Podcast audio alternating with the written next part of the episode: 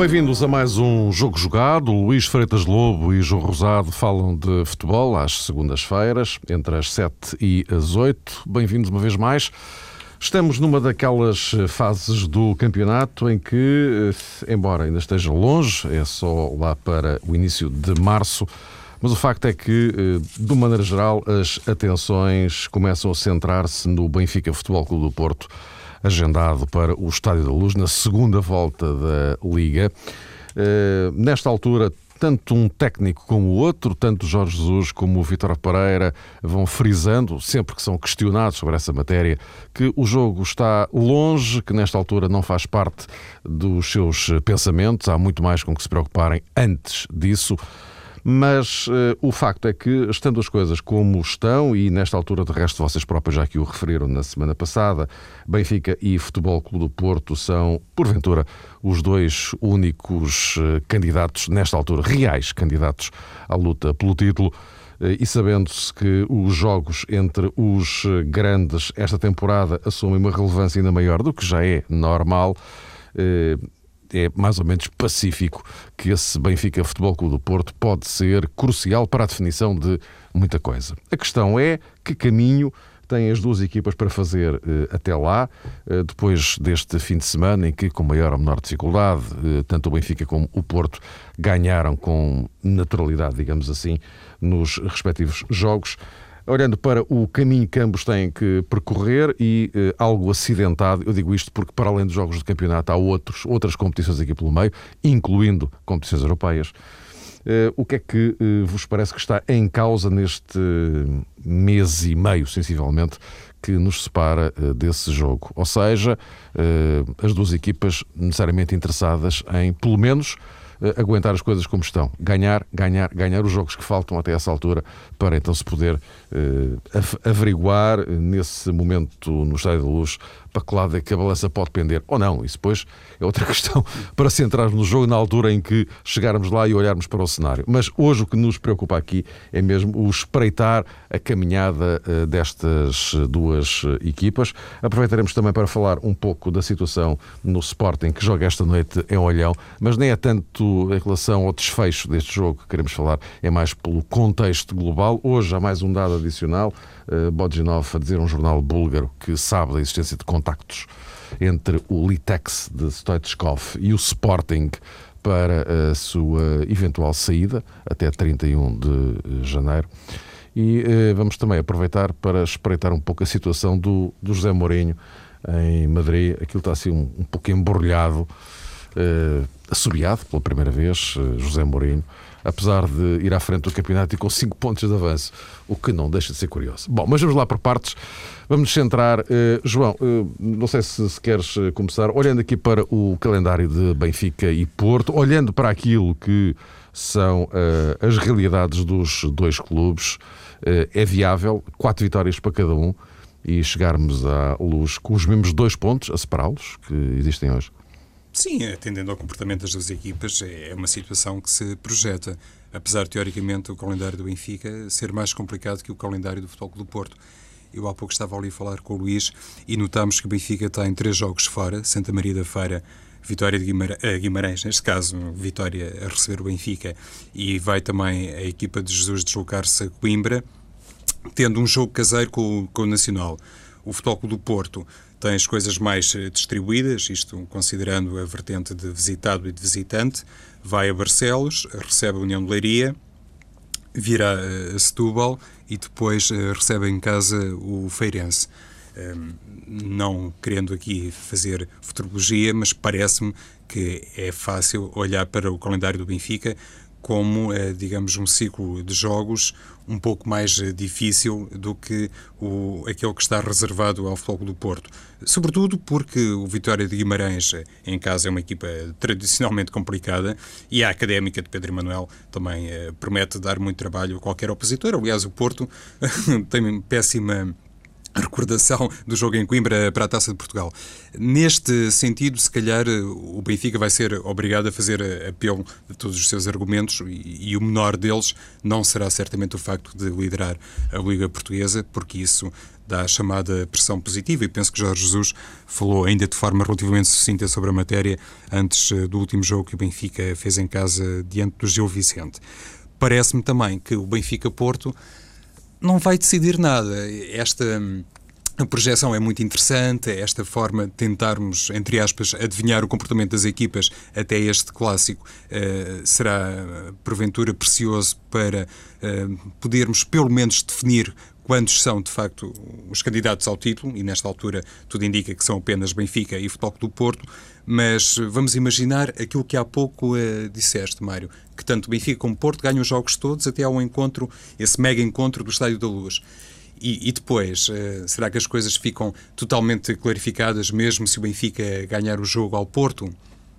Penso que a partir daí não será possível, independentemente do resultado, dizer-se que está encontrado o, o, campeão, porque uma diferença de 5 pontos para o Futebol do Porto sendo importante, eh, não iria afastar a equipa da, da corrida para Sim, o mas, mas, a questão não é. Na altura, logo veremos, enfim, vocês terão a oportunidade de refletir sobre o que é que pode dar o, o Benfica Porto. Aqui a questão é, eh, como nós de resto falávamos há pouco, eh, é averiguar até que ponto é que estas duas equipas conseguem ou têm argumentos neste momento, porque estamos a olhar para a situação nesta altura, é? Eh, para eh, fazerem uma eh, caminhada que, quando se chega ao Benfica-Porto, não haja nenhuma oscilação em relação ao que temos, ao que temos hoje, não é? Sim, rapidamente, Mário. O Benfica vem de um ciclo de seis vitórias consecutivas. Um, Sabe-se que isso normalmente dá de facto aquela embalagem para prosseguir assim até ao jogo contra o Porto. E depois acho que há uma questão que tem uma importância maior que se relaciona com o seguinte: se o Benfica conservar pelo menos dois pontos de avanço sobre o Futebol do Porto, isso vai influenciar, quer se queira, quer não, a abordagem uh, para esse clássico. Uma coisa é estar com dois pontos de vantagem sobre o Porto e ter empatado no Dragão, e outra coisa é estar em igualdade pontual ou inclusivamente com uma diferença menor. Tudo pode acontecer. Mas uh, penso que, olhando para aquilo que há pouco estávamos precisamente a sublinhar, há condições para as duas equipas eh, continuarem iguais a si próprias, mas penso que o Benfica, neste caso, tem aqui um calendário mais complicado. Luís, olhando assim para este cenário, é viável uh, esta caminhada triunfante de ambos durante o próximo mês e meio de campeonato, entenda-se? É o mais provável. É, de facto, isso, isso, isso acontecer olhando aquilo que é o nosso campeonato e a diferença que há em relação às equipas e a demonstração competitiva de muitas equipas, eu penso que é, que é o mais viável. Agora, aqui, esse Benfica-Porto será a 21 jornada, não é? Portanto, depois faltarão nove, não é? Pelo que me parece que isto é um bocado ainda uma projeção um bocado com alguma distância, mas de facto, se nessa altura o Benfica conseguir uma distância de seis pontos, e seis pontos é manter estes dois pontos de avanço, mais, uma, mais a vitória que lhe daria cinco, são seis, não é? porque, porque, porque empatou o jogo do Dragão, não será decisivo, evidente naquela altura, porque há a matemática para nos desmentir, mas eu acho que será decisivo no final do campeonato. Isto é, não acredito que quem ganha o clássico Benfica-Porto não seja campeão. Portanto, acho que será isso que vai acontecer. Uh, embora, claro, continue matematicamente em aberto naquela altura. Agora, há outro dado no meio disto, deste, destes quatro jogos que vão se jogar até essa 21 jornada, que são, e estávamos a falar também com o João há pouco, uh, são os jogos europeus que vão, vão existir aqui pelo meio. Eh, não tem a ver com a questão pontual, mas tem a ver com a questão de desgaste físico, desgaste mental, que pode ter alguma influência na, na, prestação das equipas. O Porto faz os dois jogos com o Manchester City um, antes do, do, do, jogo da, da luz, né? e, enquanto que o Benfica faz um jogo apenas, o jogo do Zenit, que é exatamente eh, pouco depois a segunda mão do, do, jogo, do jogo com o Porto. Eu penso que para o Porto, em termos de calendário, eu acho que os calendários são, são equivalentes. É verdade que o que o João diz, o Benfica tem duas locações, Guimarães e Coimbra, mas não me parece que seja por aí que, que as equipas possam abanar muito em termos de, daquilo que é olhar para o calendário e assustarem-se mais ou menos. Ora, o que eu acho é que, de facto, do ponto de vista de, de, de desgaste de mental, concentração, a tal fadiga tática, que eu acho que é muito importante nas equipas, depois notarem-se no, no, grande jogo, os jogos que o Porto vai ter com o Manchester City acho que são de uma exigência tremenda, e isso antes do jogo do, da luz pode deixar ali alguma, algumas cicatrizes. Agora, mas neste momento, olhando o que as equipas estão, estão a jogar, penso que é perfeitamente possível chegarem a esse jogo com, com, com dois pontos, com os mesmos dois pontos de agora a separá-los, e, e naquela altura, sim, esse jogo ser ser decisivo. Aí eu discordo um pouco do João nessa leitura. Eu percebo o que ele quer dizer, porque evidente 5 pontos não, não é nada ainda em termos de decisão. Agora parece-me que 6 pontos naquela altura, os 5 pontos que são 6, olhando o nosso campeonato com um campeonato pequeno, nove jornadas para jogar, a diferença que são eh, em termos de valor das equipas umas com as outras. Imaginar que o Benfica já vai jogar em casa com o Braga, o Porto ainda tem que ir a Braga, uh, a questão de ainda do jogo de Alvalade, é verdade, mas, mas parece-me de facto que quem ganhar o clássico, na minha opinião, será, será campeão esta época. Olhando para uh, os, uh, os dois uh, plantéis, nós tivemos ontem uma, uma estreia. Danilo finalmente uhum. jogou. e Luís, é curioso porque o, o Vitor Pereira, quando o Danilo chegou, aqui há um 15 dias, uma coisa assim, dizia, não, ele é lateral direito e, portanto, estamos a contar com ele como lateral direito e, portanto, é lateral direito. Ontem entrou para o meio campo e já se percebeu, pelas declarações do próprio Vitor Pereira no fim, uh, pois ele pode fazer várias posições, uh, vamos ver, vamos ver, vamos ver. Portanto. Eu devo dizer que, em primeiro lugar, estranhei um pouco uh, o Vitor Pereira ter dito na conversa de imprensa anterior que o, o Danilo vinha para lateral direito, ou vinha referenciado como lateral direito. Não sei bem qual foi o termo que ele utilizou. Porque não é costume os treinadores terem este tipo de respostas tão, tão, tão claras. Eu acho que. Enfim, eu ia dizer que ele se arrependeu depois, pouco depois de ter dito isto, mas se calhar não, não sei, só ele pode dizer. Porque acho que não. Na cabeça dele, ele poderá estar a pensar nisso, não é? Agora, o jogador que está, que está a jogar lateral direito neste momento e que tem sido tão criticado pela imprensa e muito defendido pelo Vitor Pereira, ficará um pouco com as orelhas em pé. Ah, e, e, no fundo, tudo aquilo que, analisamos em torno da equipa do Porto. Mas faz sentido o que ele diz, porque de facto, olhando para a equipa do Porto neste momento, faz sentido pensar no Danilo como, como lateral direito. Aliás, já, já, já o disse aqui nos programas, nos programas anteriores e pelo que eu conheço do jogador. É um jogador que, embora no Brasil jogue no meio-campo, ele joga no meio-campo de uma forma completamente diferente do que se joga na, na Europa. Isso é muito importante reparar, porque de facto é num sistema completamente diferente em que os dois médios são chamados volantes no Brasil em sistemas muito próximos do 4-4-2, com dois avançados muito móveis. Portanto, não é um meio-campo de 4-3-3 muito rígido, como nós temos no, no, no, futebol europeu e no caso do Porto. Pelo que eu vejo, o Danilo, de facto, sim, a entrar para, para lateral direito mais facilmente, embora me pareça que, que treinado isto lá está, com treinos, princípios de jogo colocados em cima do, do Danilo, defendo aquilo que disse no, no, programa anterior, não é? que vejo o Danilo como médio interior direito deste Porto, vejo um meio campo com Fernando, Moutinho e Danilo. Um, no próximo jogo em, em, Barcelos não joga o Fernando, não é? que, está, que, está, que está castigado.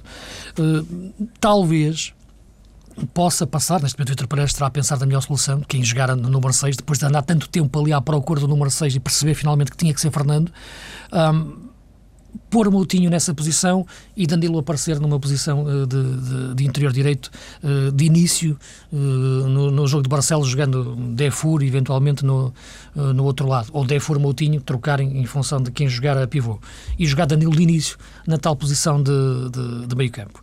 Eu acho que pode ser o primeiro passo para a afirmação de Danilo no, no meio campo do Porto. Agora acho que com o passar do tempo ele vai se fixar lateral direito e com isso o Porto pode pode, pode crescer muito uh, em termos de, de, de, consistência de jogo, em termos de soluções, em termos de tudo aquilo que pode ser uh, enquanto equipa. E surgir no tal clássico também com, com um Danilo forte, porque acho que de facto que, que o Porto pode melhorar muito a partir de Danilo. Agora, em relação ao clássico, só um parênteses, estávamos a falar muito quem ganha e quem perde, o mais natural é estes jogos terminarem empatados, não é? E naquela altura manterem-se a tal diferença pontual que, que existe naquela altura. Sobre esta questão do, do, Danilo, o Luís eh, realmente na semana passada tinha defendido aquilo que aconteceu ontem, que o Porto iria jogar com o Danilo no meio Sim. campo. Aliás, ele, ele ontem jogou em várias eh, posições, eh, tanto quanto me apercebi até um pouquinho como 10. Aparecia em várias posições. Aparecia. Não, é? não, não e na, na etapa final acaba sim. como uma aula direito, sim, quase, sim, não é? Em 4-2-3-1. Uh, atenção que eu na semana passada, quando disse que o Danilo, uh, na minha perspectiva, poderia ser um jogador do trio de ataque, era tentando enquadrar as opções de Vitor Pereira, não é que eu defenda propriamente isso. Ou seja, se Rames Rodrigues não é indiscutível para Vitor Pereira e se ele gosta tanto do Maicon, eu não estava tanto a ver o Danilo como interior direito, no meio campo. Uh, era isto que eu uhum. queria basicamente sim, sim. dizer, Luís. Uh, mas é evidente que a questão uh, da ausência do Fernando no próximo compromisso já vai dar para perceber alguma coisa daquilo que poderá ser o Futebol do Porto no futuro, logicamente com o Fernando. Isto partindo do princípio que o Fernando não se vai embora no mercado de inverno, se calhar ao contrário daquilo que acontecerá com o Freddy Guarino, por exemplo. E digo isto porquê? Porque, de facto, com Danilo na sua posição natural como lateral direito, o Futebol do Porto eh, terá uh, no meio-campo mais do que nunca razões, uh, na minha opinião, para ter uh, Fernando, para ter Motinho e um terceiro jogador. Uma coisa, obviamente, é, é ter Maicon como lateral direito e Álvaro Pereira na esquerda. E outra coisa é ter ali dois carrilheiros como Danilo e como Álvaro Pereira. Isso obriga o Futebol do Porto também a definir-se em termos de, de meio campo. E, e, e, o Luís fala muito sobre isto, sobre aquilo que... Hum, Vítor Pereira, ao longo da temporada, ensaiou eh, para o meio campo do Futebol do Porto, inclusive para a posição 6. Eu não sei, Luís, mas tenho a ideia, até para daquilo que se viu ontem, que Souza é capaz de ser o, o sucessor, entre aspas, momentâneo de Fernando para o próximo jogo do Futebol Clube do Porto. E quando Daniel se conseguir roubar o lugar a Maicon, o que nós estamos a dizer, isto dito aqui há uns sim, meses, sim. não teria sentido algum, mas se Daniel conseguir ah. roubar o lugar a Maicon, o Futebol Clube do Porto para a posição 6 uh, vai preservar uh, Fernando. Sim, e, e depois sim. a pergunta que, que eu coloco, o, o desafio eventualmente para uma uh, conversa sobre esta matéria específica, tem a ver com o seguinte: e qual vai ser o terceiro jogador do meio-campo do Futebol Clube do Porto? Fernando, Motinho e, e quem mais? Uh, novamente Belucci esquecido para o banco de suplentes? Se for assim, aqui é mais entendível, porque aí já vou mais ao encontro daquela perspectiva penso eu que estava associada à ideia do Luís na semana passada, de ter um futebol do Porto mais uh, forte defensivamente naquela zona do terreno. Mas nessa equação estás a, estás a colocar... O Danilo lateral. Lateral. E aí pode, pode, pode a questão Belucci entrar, entrar em equação, o, o tal terceiro homem do meio campo. Se colocas Danilo lateral, pode ser Belucci o terceiro homem do meio campo. Aí está, Luís. Mas eu, eu aí já desconfio que Vitor Pereira já não vai arriscar tanto em Bel, uh, com a colocação de Belucci. Se calhar aí já vai considerar que a equipa uh, pode ficar insuficiente do ponto de vista defensivo. Aqui, em termos de continuidade, em termos de evolução. Sim, com o receio de que, tendo, tendo dois laterais eminentemente mais ofensivos, tens que pôr um Exatamente. médio com um bocadinho mais Vamos imaginar que o Guarini sai. Aí, aí, aí, podes colocar Defur. Aí ele sim pode, pode, pode entrar pela versão, mas ele já fez eu isso ontem. Mas ele, mas ele ontem, mesmo tendo o Maicon já meteu Defur e Moutinho, não é? No fundo, quando joga Defur e Moutinho, uh, o, o Defur faz um bocado o papel que o Moutinho faz quando joga Belucci. Porque o Moutinho, o Moutinho solta-se um pouco mais quando joga Defur, porque Defur tem mais cultura defensiva do que. Sim, do mas que, ontem o Defur apareceu muito perto do Weber. Sim, foi um os, os dois, muito... jogaram os dois muito soltos, os dois muito soltos, também sim. temos que ver a dimensão do, do, do, do adversário. Agora, a evolução passa muito por aí. Agora, na minha leitura, por aquilo que eu conheço do Danilo, e acho que é um jogador de, de 13 milhões de euros, embora não goste muito de analisar jogadores por causa do, do valor, do valor que, que, que, eles custaram, mas, mas é um facto que é um jogador que, que me parece que não pode ser enfiado só na casa tática do, de lateral direito, pura e simplesmente. Eu acho que ele tem a visão de, que ele tem de jogo é de, é de médio, na, na, na minha opinião.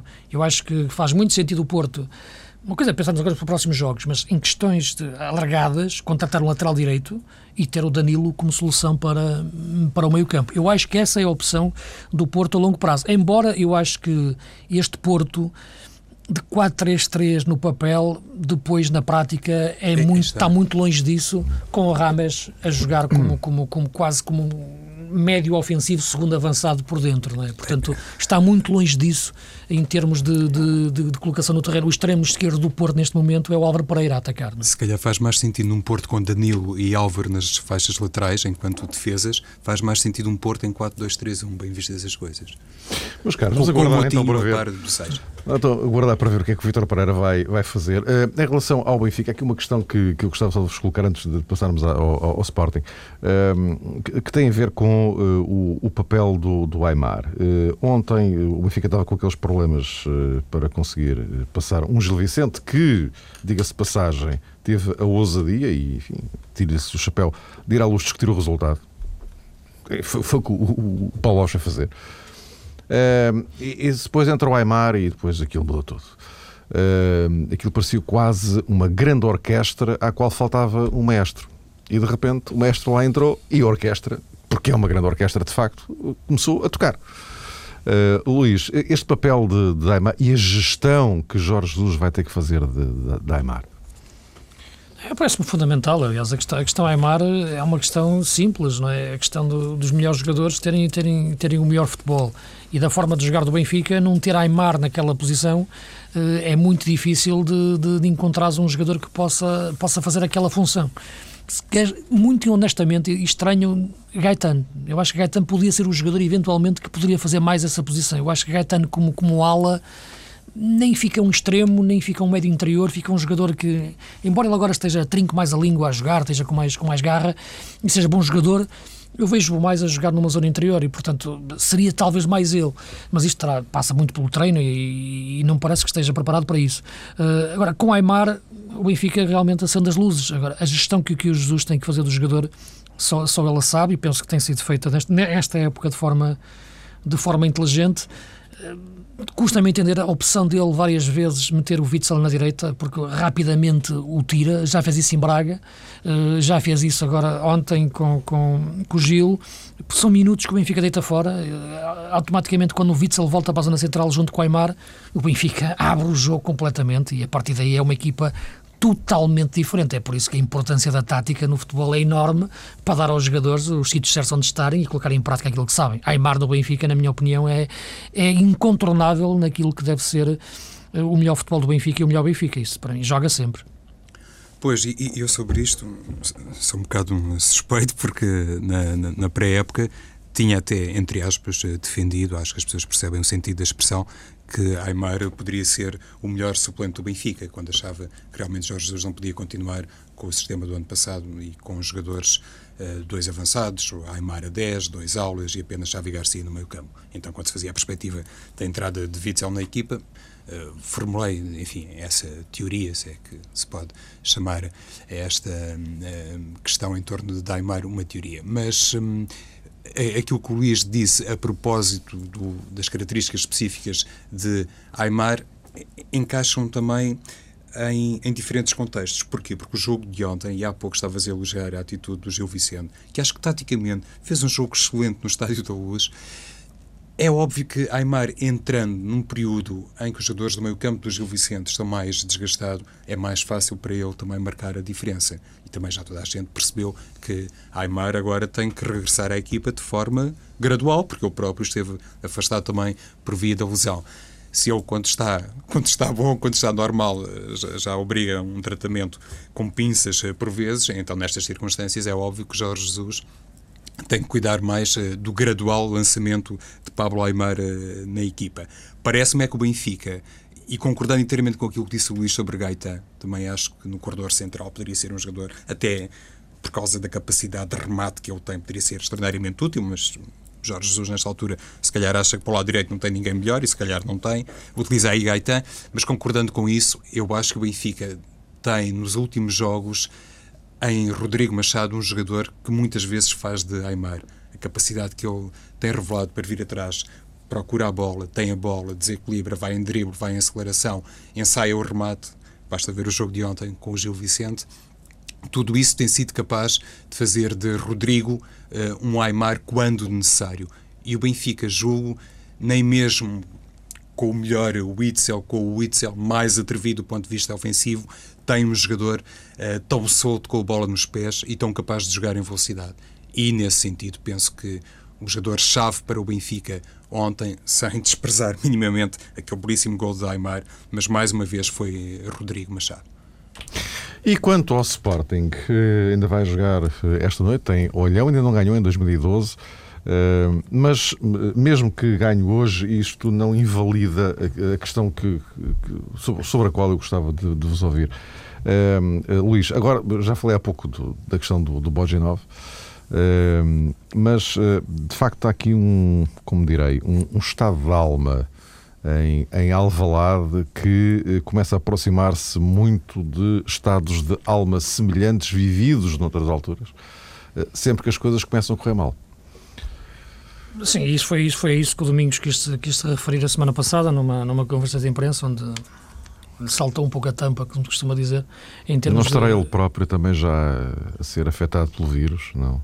É que eu, eu, eu sempre tive a ideia durante estes meses que, até pelo seu próprio discurso, eh, o Domingos foi sempre quem teve algum cuidado em sistematicamente deitar água na fervura da euforia que, a dada altura, se começou a instalar em determinados setores leoninos, não é? E agora, eh, de repente, aparece com esta reação. Oh, oh, eu, eu, ao ouvir o Domingos falar naquela conversa de imprensa, eu fiquei na dúvida para quem é que o Domingos estava a falar, não é? Eh, porque se é para falar para, para, para, para para os fadistas, ou para, como ele disse, aos carpinteiros, ou, eh, como ele quis urinizar, uh, não tem interesse nenhum, porque o que essas pessoas dizem não tem relevância rigorosamente nenhuma, não é? Portanto, aliás, eu, eu sempre achei estranho como é que as pessoas em Portugal acham que podem falar de futebol sem terem noção nenhuma do que estão a dizer e acharem impunemente que podem dizer as coisas que quiserem, mas enfim, mas isso é outra questão. Eu acho que um treinador como, como, como, como o Domingos, e treinador de Sporting, não deve perder um segundo sequer com isso. E, portanto, eu acho que não é para esse tipo, para essas pessoas que, que, que o Domingos estava a falar, porque essa relevância é como as pessoas que falam no café, é a mesma, portanto não, não, há, não, há, não há que perder tempo com isso, é a emoção do futebol, uh, a paixão do futebol. Não estou a criticar, apenas a paixão do futebol, acho que um treinador não deve pensar nisso, isso não, é, não estamos a falar do futebol verdadeiramente. Para quem é que ele estava a falar, não é? Portanto, ele, ele, está a dar um recado eh, para os seus jogadores, para dentro, para a sua estrutura. Quando falo em estrutura, falo presidente, administração. Não percebo, de facto, aquilo que quer chegar aonde? Críticas aos jornais, não é por aí que se ganham e perdem campeonatos. Portanto, esta questão de perceber em que ponto o Domingos queria tocar com isso? Em todo o mundo sportinguista, proteger-se mais a ele próprio, dar-lhe margem e ele sentir-se com mais margem, explicar coisas que são óbvias, não é? Isso, é, é, esse, ponto, esse ponto eu fiquei com, com, com dúvidas perceber para quem é que o Domingos queria mesmo tocar a dizer, a dizer aquilo. Uh, segundo ponto, eu acho que tenho tentado manter a coerência da análise ao Sporting desde o início da época. Que, nós temos tido aqui as nossas conversas à volta disso. Agora, ao, longo, ao longo da época temos visto uma análise completamente esquizofrénica ao, ao Sporting. Não é? Tem-se passado de, de, de, altos e baixos com uma facilidade tremenda, que eu não acho que os problemas que o Sporting tem hoje são os mesmos que tinha uh, quando estava a correr bem, em termos de, de defesa, em termos de, organização defensiva, que eu acho que é o problema da equipa principal. Segundo ponto, e em termos do Domingos querer blindar o balneário, ou menos gente a falar, repare, o Sporting não é diferente agora do que era quando estava a ganhar. São as mesmas pessoas que falam, só que enquanto que antes diziam maravilhas, agora dizem o pior. Mas até os próprios jogadores, repara, há uma entrevista, por exemplo, esta época, que, que, que elogiaram muito, e de facto é uma grande entrevista, muito interessante, que é a do Scars, não é? Uh, em que ele diz coisas engraçadas, uh, até critica colegas, o, não sei, o Capel pensa que era Messi, mas não é, o outro tem que ser mais inteligente, eu é que sou o homem dos passos inteligentes, não sei o quê. Naquela altura aquela entrevista foi vista engraçada e falaram, imagina essa entrevista agora, não é? Repare, essa entrevista agora era, era uma bomba, é? porque ia, ia completamente dinamitar o balneário. É? Ou então tudo aquilo, as dúvidas que estão colocadas em cima dos jogadores. Portanto, aquilo que se passa no Sporting é ganhar, passa-se a perder, passa-se a empatar. Há, portanto, ali um estado de coisas que é preciso resolver. Quando se está a ganhar, parece que tudo fica no, no, no mar, no mar de rosas e não é assim, não é? Uh, há uma questão de base. O Domingos fala muito na tal construção da equipa que está a fazer. Eu penso que o Sporting comprou muitos jogadores este ano, de facto, e tem que perceber aqueles que são mais úteis de, daqueles, que são menos, daqueles que são menos úteis e entender naquele conjunto a melhor forma de, de fazer a equipa. Neste momento já não percebo qual é o, o estado do Domingos no meio de tudo isto, depois do que ele disse. Último ponto em relação ao caso Boginov, o caso em si, o que ele fez é grave, mas não é muito grave. Já muitos jogadores fizeram isto e, e as coisas passam. O próprio Sapinto, que é um símbolo do Sporting, fez isso, tirou a bola das mãos do Lietzen e ninguém questiona, agarra e, e, e que tem o Sapinto, ninguém, uh, claro que foi censurado, mas ninguém o critica. O problema é que o Boginov faz aquilo uh, já muito naquela coisa de querer provar alguma coisa. O Boginov que foi contratado, não joga, e na, agora contrataram um jogador que ano passado jogava na seleção francesa, que entrou e foi logo titular, e o Boginov vai para o banco e não joga. Ele sente-se um pouco questionado e naquela, naquela altura ele quis a bola para ele, agora sou eu que marco o penalti, eu quero assumir, quero assumir alguma coisa nisto, hum. porque já vi que está tudo em causa. Não é? Portanto, aquele passo em frente eh, que ele quis dar e, e, e, falhou, e, falhou, e falhou o penalti. Agora, é um, é um erro pouco conceptual o Boginov no Sporting neste momento. Em termos de contratação, é uma dúvida sempre que eu tive, não é? Um jogador com aquele talento enorme nunca explodiu, alguma coisa normal se passa, não é? Fora do, do, da questão desportiva, como se está a ver, é um jogador desequilibrado. A outra questão é que eu acho que ele foi contratado para um sistema tático diferente do que o Domingo joga agora. O Domingos começou a época mais num 4-1-3-2, com dois avançados móveis, e o Boginov podia se encaixar mais a isso, a cair sobre um flanco. Em 4-3-3, com ponta de lança puro, como eu já disse aqui várias vezes, eu acho que o Boginov não encaixa. No meio disto tudo, ele cai. Portanto, o Sporting tem muitos, muitas encruzilhadas, quer de estrutura, quer do seu futebol em si, quer das pessoas que falam à sua volta. No meio disto tudo, eu não percebo para quem é que o Domingos quis falar, sinceramente, naquela, naquela conferência de imprensa.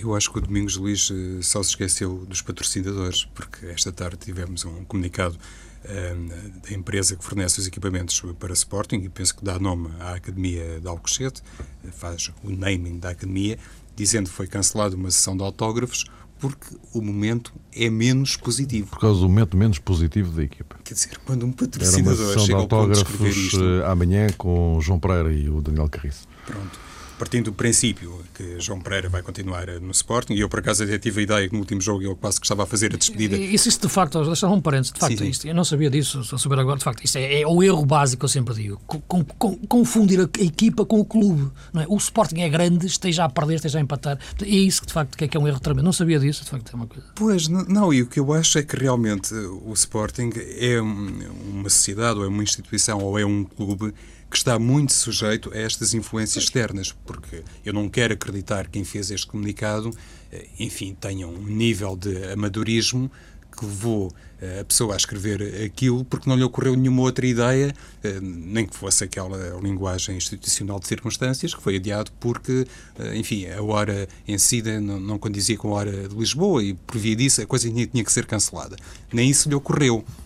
E Domingos Paciência. Há 200 maneiras de justificar é evidente, um adiamento. Claro, todos nós, eh, penso eu, passa, passa a presunção, seríamos capazes de inventar qualquer coisa de melhor. Mas é precisamente por ser um clube tão suscetível e tão frágil, lá está, numa coisa Domingos terá necessariamente razão. É, é fácil realmente bater no Sporting, afligir o Sporting, um, ehm, alvejar o Sporting. Agora, também não compreendo, uh, em primeiro lugar, não compreendi aquelas declarações que ele fez aquelas revelações sobre o túnel de Braga. As queixas que fez de Paciência sobre o comportamento do Hugo Viana e de Mossoró, que depois os jogadores do Sporting Braga sentiram-se necessidade de desmentir um pouco daquilo, mas também não percebi quem é que ele de facto queria atingir. Tanto que nessa conferência de imprensa, Domingos até disse que gostaria era de ter jogadores assim em Alvalade. Provavelmente foi um recado para dentro, mas que foi assim uma coisa muito elaborada e que envolveu terceiras personagens foi, e acho que isso também não casa bem com aquilo que é, eh, pelo menos, a ideia que eu tenho de Domingos Paciência, de um homem que sabe estar. E nesta última conferência de imprensa, quando ele se referiu a Boginov, foi realmente também para mim caricato. O treinador eh, do clube disse que o assunto está nas mãos da administração uh, e da direção do Sporting, como que dizendo que ele depois, enfim, será obrigado a, a pactuar com aquela decisão. E eu acho que não devia ser assim, até por uma questão de liderança e de transparência, porque Boginov não desrespeitou o presidente do clube, desrespeitou foi uma indicação de Domingos Paciência. A partir daí, Domingos tem todo o direito de dizer que perdoa ao jogador aquele ato, é verdade, como o Luís há pouco frisou, já aconteceram coisas 30 vezes piores num relevado, poderia dizer isso, que estava na disposição de reenquadrar o jogador, mas que, obviamente, uma decisão final competia à direção. Mas aí estava a assumir-se Domingos Paciência. Ou poderia dizer, obviamente, o contrário, que não conta com o jogador. Admito que era uma segunda versão mais complicada de assumir publicamente, porque se dissesse isso, obviamente, depois o Sporting, até se quisesse transferir o jogador, estaria numa situação mais difícil ao não se pronunciar em nenhuma destas fórmulas e ao adotar a política de que farei aquilo que a direção a decidir, penso que Domingos Paciência também se fragilizou e ele é um treinador, hum, enfim, com, com mercado, com, com, com valia, não precisava de tanto para se definir. Por uma razão muito simples, só para terminar, porque nestas coisas, quando um líder não se assume verdadeiramente, depois é sempre tudo mais fácil cair-lhe em cima. E nesse sentido, penso que Domingos uh, ajuizou mal desta vez. Uh, mas, caros, estamos praticamente em cima da, da hora. Se, só muito sinteticamente, tanto quanto possível, uh, Luís, uh, José Mourinho assobiado em Madrid. O homem até vai à frente do campeonato. Cinco pontos de avanço. Uh, este é o melhor Real Madrid dos últimos anos. mas de, de largos anos. Uh, o homem perde um jogo da taça com o Barcelona, passa a expressão, está tramado. O problema é esse, é perder o jogo da taça com o Barcelona e daquela forma que, perde. Nem, nem é questão de perder, é a forma como perde. Não é? o Mourinho, de facto, aquilo que ele estava a comentar o jogo em direto e disse que é perfeitamente possível e acho que é o mais provável o Mourinho ser campeão, o Real Madrid ser campeão e perder os dois jogos com o Barça, eh, ou os quatro jogos com o Barça, se contarmos com os dois jogos da, da, da, da taça e até da supertaça. Agora, aquilo que me parece é que o Mourinho assume uma, uma, postura um pouco contra a natura em relação àquilo que é um treinador do Real Madrid. O Real Madrid é um símbolo de poder em Espanha, não é um símbolo de contrapoder. E, portanto, eh, todos os seus treinadores tiveram sempre outras posturas. O Real Madrid foi mais dos jogadores dos treinadores ao longo da sua história. Nós nunca falamos do Real Madrid de um treinador, falamos do Real Madrid de Stefano, do Real Madrid de Zidane, do Real Madrid da Quinta del Buitre, do Butragueño, do Real Madrid do Ronaldo, do Real Madrid do Raul. Não havia o Real Madrid do Ben Acker, o Real Madrid do Del Bosque, ou do Aincas, e foram campeões. Havia o Real Madrid dos jogadores. O Barcelona ao contrário, havia o Barcelona do Michels, o Barcelona do Herrera, o Barcelona do Cruyff, o Barcelona do Van Gaal, agora do Guardiola, diferente. O Mourinho foi a primeira vez que um treinador que pagou nos jogadores todos eh, e meteu-os num, num caixote e agora é ele, de facto, a figura, não é? Um, e a marca tem sempre aquelas formas de entrar nos balneários e como uma mosca e apanhar os, os, aqueles diálogos e saber aqueles diálogos todos, aquelas fontes de informação poderosíssimas. E aquilo que me parece nesta altura é, é que o Mourinho tem uma postura que choca um pouco com a questão da historial de, de, de, de, sentimento da ADN daquilo que é o, o, Real Madrid a esse nível. O problema depois nota-se nos jogos com o Barcelona, em que, em vez de se assumir para ganhar, assume-se para tentar matar uh, a forma de jogar do Barça, que é a antítese de tudo aquilo que o Real Madrid é e até do que o Real Madrid faz nos outros jogos. A colocação do Pep sempre quase como um anticristo do Barcelona, como meio campo, no meio campo, é uma coisa que corre sempre mal. É aquilo só significa que o Pep é o primeiro candidato à expulsão do jogo. É basicamente isto. E, portanto, e mesmo a taça que ele ganhou deveu-se mais às grandes defesas do Casilhas do que a questão do Pep a médio. E, portanto, tudo isto choca um pouco com aquilo que é o ADN dos adeptos do, do Real Madrid, querem ser campeões, sem dúvida, mas querem muito ganhar ao Barcelona. E custa-lhes muito chegar na sua própria casa, assistirem a uma estratégia de jogo que passa exatamente por, por impedir o adversário de jogar, mesmo depois de teres começado a ganhar duas vezes nos dois jogos, campeonato e taça, ser ultrapassado daquela forma. Por isso, os assobios. João, para concluirmos. Pois, é que a questão é essa. Sendo o Mourinho campeão este ano em Espanha, isso será suficiente para o levar a continuar em Madrid? Uh, será que, roubando o título ao Barça, os adeptos do Real Madrid ficarão suficientemente satisfeitos. O balneário eh, estará com José Mourinho eh, por um novo ciclo, para um novo ciclo. É que esta questão de, da marca ser capaz de entrar no balneário do Real Madrid, não sendo novidade, é novidade com José Mourinho. Porque José Mourinho sabe perfeitamente como blindar balneários e tem toda uma estrutura que só trabalha para isso. Quando há estas fugas de informação, uh, com os nomes perfeitamente associáveis às palavras, isto já representa qualquer coisa de diferente. E penso que José Mourinho não, não vai perder isso de vista. E mais do que os assobios que ouviu ontem no Bernabéu, aquilo que o preocupa verdadeiramente são as fugas de informação, quase como se o Real Madrid fosse de facto um, um clube amador. E por isso a pergunta que fica no meio de tudo isto é: José Mourinho, quanto tempo mais vai ficar em Madrid? E, sobretudo, independentemente daquilo que ganhar, ele estará em condições de ficar mais um ano? Eu acho que não. E é esta perspectiva, enfim, a menos que ganhe a Liga dos Campeões. Se ganhar a Liga dos Campeões, eu acho que aí toda a gente vai esquecer. Se ganhar a Champions é. Agora, o Real Madrid de facto é uma coisa diferente. Só o título espanhol. Os lugares de parte de estacionamento no, são, são para os jogadores, não são para os treinadores adjuntos. São coisas diferentes. De facto, é, é, é uma coisa importante, é uma cultura, de facto, que se vive no, no Real Madrid que choca um pouco com o ego do, do, do Mourinho. E por cima, por cima é português. Ele, e, e, depois jogou o tudo ou nada desta época, não é? Eh, Valdano fora, isto agora é tudo sim, meu sim, e agora, obviamente, facto, e obviamente a parada subiu, não é? Meus caros, voltamos para a semana.